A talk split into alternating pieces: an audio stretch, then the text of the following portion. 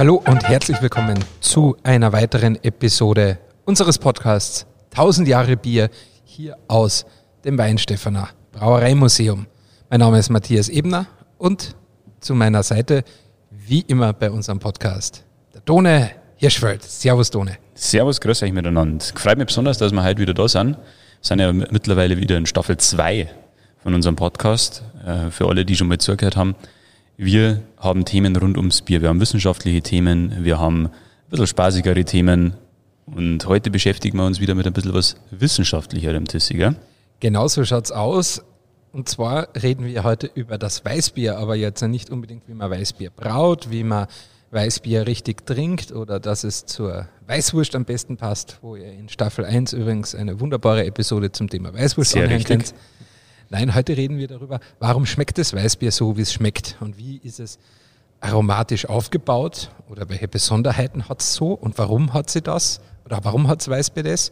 Und äh, was kann man da eigentlich so alles außerschmecken aus dem Weißbier. Und dafür haben wir schon angekündigt, auch in Staffel 1 bei unserer Episode, wo es um das Thema Sensorik gegangen ist, dass wir den Sensorik-Experten der TU München, den Florian Lehnhardt vom Lehrstuhl für Brau- und Getränketechnologie, wieder zu uns einladen, weil wir gesagt haben, Flo, es gibt so viele interessante Themen zum Reden über Bier und Biersensorik und Bieraromatik. Da werden wir die jetzt noch ein paar Mal belästigen und das haben wir getan und deswegen ist er heute wieder hier, der Florian Lehnhardt von der TU München. Servus, Christi Flo. Herzlichen Dank, dass ich wieder da sein darf. Äh, freut mich sehr. Und ja, offensichtlich hat ja Staffel 1 äh, einen ganz großen Anlang Anklang gefunden. Freut mich, dass wir weitermachen. Auf jeden Fall hat es riesig Spaß gemacht. Das auf jeden Fall, ja. Na, servus Flo, auch von mir. Schön, dass du da bist. Wir äh, wollen dich natürlich auch noch mal kurz vorstellen. Für alle, die jetzt in Staffel 1 vielleicht noch nicht zugehört haben, aber jetzt besonders interessiert sind, was die Sensorik von Weißbieren betrifft. Tüssi, ich glaube, du hast eine kleine Vorstellung für ihn. Ja, genau. Und zwar ähm, prinzipiell würde ich es auf jeden Fall empfehlen, wenn man sagt, ah, Sensorik hat man sich auch noch nicht so damit beschäftigt, dass man sich vielleicht die Episode dann aus der ersten Staffel nochmal anhört, weil da geht es ein bisschen mehr um die Grundlagen zum Thema, wie schmecke ich, verkoste ich Bier richtig.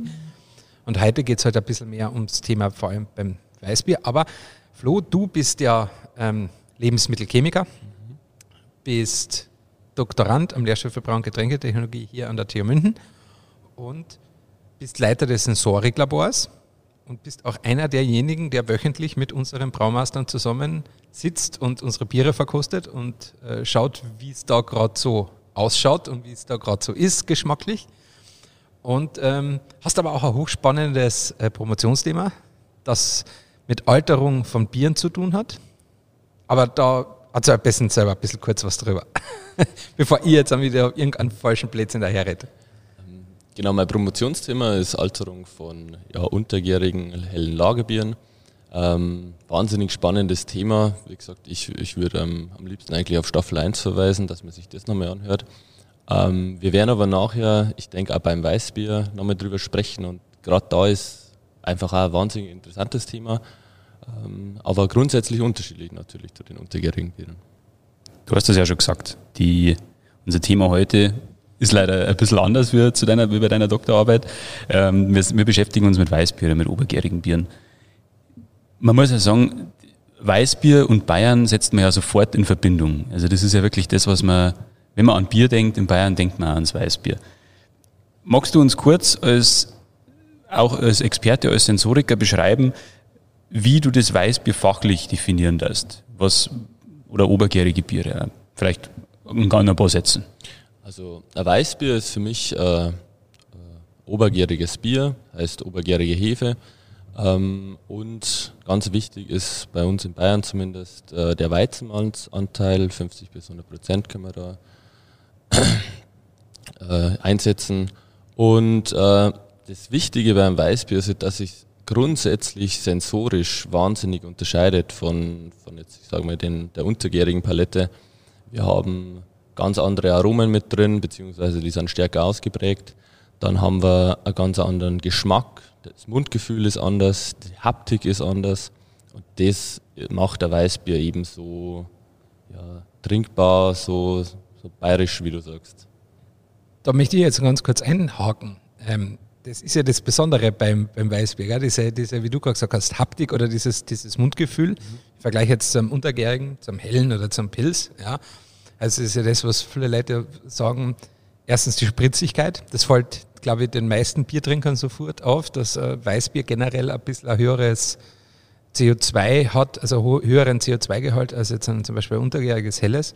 Und halt einfach dieses, diese, ja, in Englisch sagen sie so, ja, creamy oder sickness, ja, also einfach dieses, dieses volle durch das, dass halt die Hefe noch drinnen ist. Aber es ist ja nicht nur die Hefe, die das ausmacht, gell? Absolut. Wir haben eine relativ große Proteinfracht dann im, im, ja, durch den Weizenmalzanteil. Ähm, und diese Cremigkeit, äh, diese Weichheit, dieses ja, angenehm füllende, das ist eben, äh, wird im Endeffekt über einen haptischen Sinn wahrgenommen. Ähm, wir fassen das als Mundgefühl. Da gibt es verschiedene Deskriptoren dafür. Du hast jetzt Cremigkeit, weich, ähm, eben äh, als positive genannt. Es gibt dann negative Ausprägungen im Mundgefühl. Das wäre dann zum Beispiel belegend, breit, ähm, so Geschichten. Ähm, haben wir aber beim Weißbier eigentlich normalerweise so nicht drin. Aber was ich ja gelernt habe in meiner mittlerweile mehr als drei Jahre andauernden Zeit bei der Brauerei, ist, dass Weißbier ja nicht gleich Weißbier ist. Ähm, es sind ja verschiedene Typen, die man da definieren kann. Ähm, kannst du da vielleicht zwei, drei Sätze dazu sagen? Ja, wir haben natürlich das Hefeweißbier. Da, wie gesagt, haben wir Hefe drin. Ähm, das wirkt sich natürlich einerseits aufs Aroma aus, wirkt sich andererseits, wie gesagt, aufs Mundgefühl aus. Die Spritzigkeit ist natürlich äh, auch drin. Dann haben wir naturtrübe äh, Weißbiere, ähm, aber auch filtrierte Kristall. Dann haben wir dunkle Weißbiere. Und wenn wir in Richtung Starkbier gehen, ich denke, jeder kennt einen obergärigen Doppelbock. Ja, zeichnet sich natürlich ganz, ganz stark durch sein Aroma aus, dieses Mundgefühl, wie gesagt, aber auch den etwas süßen Geschmack, sage ich mal, dabei, die wenig ausgeprägte Bittere und ja, ist ein wahnsinniges sensorisches Erlebnis in der Hinsicht. Kann man natürlich jetzt auch noch schnell unseren Weizenbock Fitus ganz unauffällig als Werbung mit einfließen lassen. Ganz unauffällig. Ganz unauffällig, was, was ich aber getan habe. Was ja auch sehr prägend ist, wenn du den schon gerade erwähnst, das ist ähm, vor allem eine sehr starke Bananennote, also diese Esternoten, die dominieren in dem Bier. Aber da gibt es ja auch, ähm, wenn man jetzt zum Beispiel an die Arbeiten von Professor Back denkt, der hat ja auch, sagen wir mal, Weißbierarten definiert. Ja, also nennen wir es auch Weißbiertypen oder Weißbierarten eigentlich. Also zum Beispiel die bananigen Weißbiere, also die esterlastigen. Dann die phenolischen Weißbiere, das überlasse ich jetzt aber, glaube ich, gleich hier mal zu erklären, was das bedeutet, warum phenolisch. Also das, wo viele Leute das als vielleicht so gewürzartig oder so Nelken, Gewürznelkenartig empfinden. Äh, dann gibt es neutrale Weißbiere, also die jetzt dann zum Beispiel keine starke Aromaausbringung in der Richtung haben. Und dann die sogenannten hefigen Weißbiere oder, oder hefearomatischen. Ähm, wobei ich persönlich jetzt sagen muss, da habe ich noch nicht so viele Vertreter von denen gehabt, aber wie, wie prägen sich die vier Stile oder diese vier Arten jetzt dann so ein bisschen aus? Ähm, hast genau schon richtig aufgezählt, die vier Kategorien. Also zunächst haben wir das Estrige.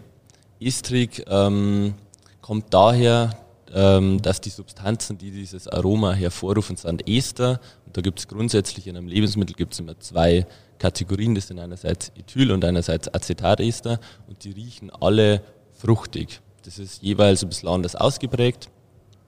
Ähm, und im Weißbier, diese estrige Note, ähm, ist relativ äh, stark von Isoamylacetat geprägt. Das ist ein Stoff, der riecht ähm, nach Banane, beziehungsweise auch isoliert als Gletscher, als Bonbon. Und ähm, das, denke ich, ähm, können ganz, ganz viele Leute einfach so in einem Weißbier immer wieder finden. Zusätzlich zu dem Stoff gibt es aber noch das Ethylacetat. Und das riecht nach Lösungsmittel. Und das ist auch in diesem klassisch fruchtigen Aroma ganz, ganz wichtig, weil ohne dem würde was fehlen. Aber es kann auch irgendwann in ein Fehlaroma übergehen. Das heißt, das muss man super genau kontrollieren, dass das auch wirklich passt. Also dass nicht zu viel Ethylacetat gebildet wird während der Herstellung. Also genau, weil wenn es eben über einen sogenannten Schwellenwert drüber kommt, ähm, dann ist es eher diese. Also schmeckt so in die, Richtung wie Lösungsmittel. So. Ganz kurz, kann man das irgendwie äh, kurz erklären, wie dieses äh, Ethylacetat, wenn man verhindert, dass, sie, dass das überbordet? Also Ethylacetat ist äh, einerseits äh, eine Hefe-Stresskomponente, das heißt, wenn die Hefe gestresst ist, ähm, wird es vermehrt ge gebildet. Ähm, das kann man dann natürlich durch die Temperaturführung, aber auch durch die Vitalität und Viabilität der Hefe natürlich steuern. Okay. wie gesund die Hefe quasi ist und dass nicht zu warm ist. Genau. Gut. Also das ist jetzt mal das Estrige, also das ist diese Fruchtnoten, wie du gesagt hast, die Banane. Ähm, jetzt gehen wir ein bisschen mehr in die Materie, auch dieses, ähm, ist ist eines meiner Hasswörter, muss ich ganz offen zugeben.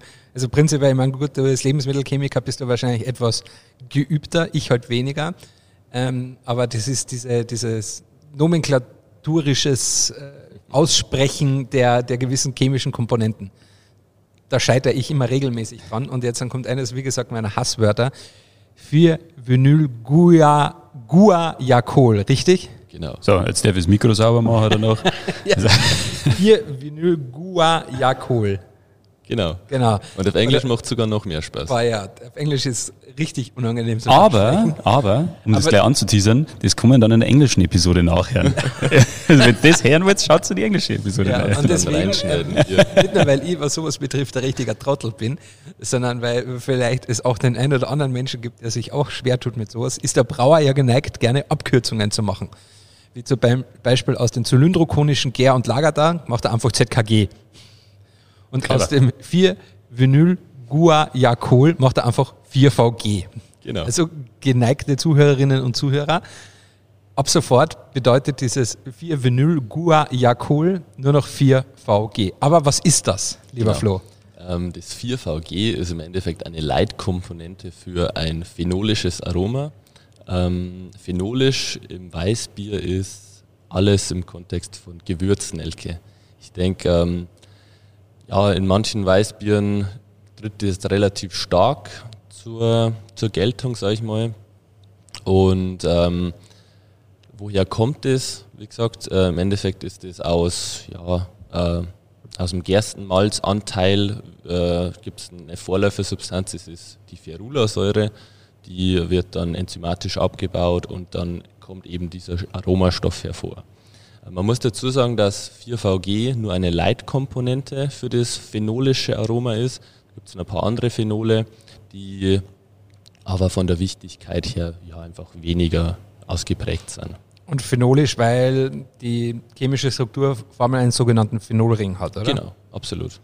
Und das sind dann ungefähr wie viele phenolische Komponenten in so einem Weißbier drinnen? Sagen wir mal Bier, oder kann man das so gar nicht quantifizieren? Ja, mehrere verschiedene natürlich, ähm, vier, fünf wichtige, sage ich mal. Ähm, mengenmäßig beim 4VG bewegt man sich zwischen 1 bis 4 Milligramm pro Liter circa. Genau. Quasi, du hast ja schon gesagt, also umso mehr oder höher mein Gerstenmalzanteil ist, umso wahrscheinlicher ist es, dass ich durch mein, ähm, in meinem Weißbier dann eine sogenannte phenolische, stärkere Ausprägung im Aroma habe. Genau, und das kannst du im Endeffekt dann über dein Rezept steuern. Das heißt, wenn du ganz phenolisches Weißbier ähm, machen willst, dann nimmst du natürlich 50% Gerstenmalzanteil und 4VG-Rast und so weiter. Und Genau, es gibt ja in der Maischarbeit ein paar Komponenten, die man machen kann, um das zu verstärken. Genau, natürlich auch in der Gärung. Genau. Kann man, wenn man jetzt halt als Laie das versucht rauszuschmecken und man hat jetzt halt keine Probe von 4 Vinyl Guajacol daheim. Bravo! Ja, nicht schlecht, gell? Habe ich wieder dazugelernt. Ähm, geht es tatsächlich, dass man sagt, man nimmt sich jetzt einfach diese Gewürznelke, die man daheim hat, schnuppert da mal rein und versucht es dann im Weißbier zu erkennen? Funktioniert das? Absolut. Ähm, Gewürznelke ist äh, lustigerweise ein anderer Stoff, also sehr verwandter Stoff, der hat eine Methylgruppe mehr. Ähm, das ist das Eugenol. Ähm, ja, ist wie gesagt sehr strukturell verwandt, riecht genau gleich. Und ähm, jeder, der auch keine Gewürznelke daheim hat, der muss einfach nur mal an Weihnachten denken. Ähm, und da, da kommt die Assoziation sofort. Ja, so Okay. ein bisschen Lebkuchen in die Richtung. Also Genau. Alles dieses, also ein bisschen Sternanis und Gewürznelke und Zimt und so weiter. Überall, wo sowas drinnen ist. Also bei mir ist es ganz oft mit, den- mit den Lebkuchen. Äh, war das für mich am Anfang, bevor ich genau wusste, was es ist, ähm, war das für mich immer so, ja, da gab es so ein paar bestimmte Weißbiere, die, die, wo ich gesagt habe, das ist so, so Weihnachts-, das ist so Lebkuchen-Weißbier. Ja, Genau. genau. Aber bevor wir jetzt in Richtung Glühbier abdriften, Das kann halt echt schnell gehen. Glykopinion. Übrigens gibt es ein tolles Video auf YouTube, wie ich einen Glykopinion mache. ja, Check stimmt. it out. Ähm, es gibt noch zwei weitere äh, Typen an Weißbiere, die wir auch noch kurz erwähnen wollen. Ähm, Genau, dann neutral gibt's noch und den neutralen die erst einmal. Hefe-aromatischen. Neutralen, beziehungsweise der wird ab und zu der malzige Typ genannt. Ähm, da ist im Endeffekt so, dass diese der natürlich auch die, die estrige und phenolischen Komponenten hat, die treten aber weniger stark in, ja, Vordergrund. im Vordergrund einfach, genau. Und ähm, das Aroma ist einfach generell neutraler. Und dann auf der anderen Seite gibt es noch den hefigen Typ und der ähm, kann auch zwei Ausprägungen haben. Das ist einerseits diese frisch-hefige, also wenn man an Gärkeller denkt, ähm, ja, Geruch bzw. das Aroma. Und da weiß man noch nicht genau, was da alles an, an Substanzen für den verantwortlich ist. Hat einfach den Hintergrund, dass das eine relativ komplexe Mischung ist. Da gibt es verschiedene Schwefelverbindungen, gibt ein paar ja, Fettsäuren, die da mit reinspielen. Ähm, aber wie gesagt, das ist noch nicht ganz geklärt. Und auf der anderen Seite gibt es dann auch den althefigen Charakter. Das heißt, ähm, wenn Hefeautolyse, also das heißt, wenn die Hefezelle aufplatzt äh, in der Flasche, gibt es natürlich auch aromatische Substanzen frei, die dann wieder in meinem Bier zum Tragen kommen. Und ähm, ja, es ist generell eher wenig hedonisch assoziiert, das heißt, es riecht eher unangenehm. Okay. Mhm. Ja, mir persönlich, also ich glaube, ich könnte für jeden dieser Weißbierstile definitiv sofort den einen oder anderen Vertreter nennen. Aber nur für diesen hefigen halt fallen mir relativ, äh, also eigentlich jetzt auf Anhieb gar keiner ein. Also ist sehr selten eher diese Kategorie, gell? Absolut. Also normalerweise bewegt man sich so im estrigen phenolischen Bereich, beziehungsweise dann in verschiedenen Balancen davon. Es gibt ein paar neutrale Weißbiere, aber den hefigen, ja, ist weniger stark, oder? Ja. Ja, das wollte ich auch gerade sagen. Also es ist ja oftmals so, dass es halt nicht einfach nur rein bananiges Weißbier ist, sondern man redet da eigentlich immer, es ist eigentlich immer ein Mischtyp. Die Frage ist nur, was ist in der Wahrnehmung stärker ausgeprägt? Gell? Also genau. Ist es mehr die, die, die gewürzartige Seite oder ist es mehr die fruchtig-bananige Seite? Also grundsätzlich muss man da vielleicht nochmal verstehen, dass ein Bier mehrere hundert Aromastoffe hat und äh, da kommt immer der ja, Orchestervergleich ähm, und wer halt wie laut bzw. wie stark spielt, der, das kommt halt stärker zu tragen. Und grundsätzlich hat alle die Substanzen, die wir jetzt erwähnt haben, hat jedes Weißbier drin.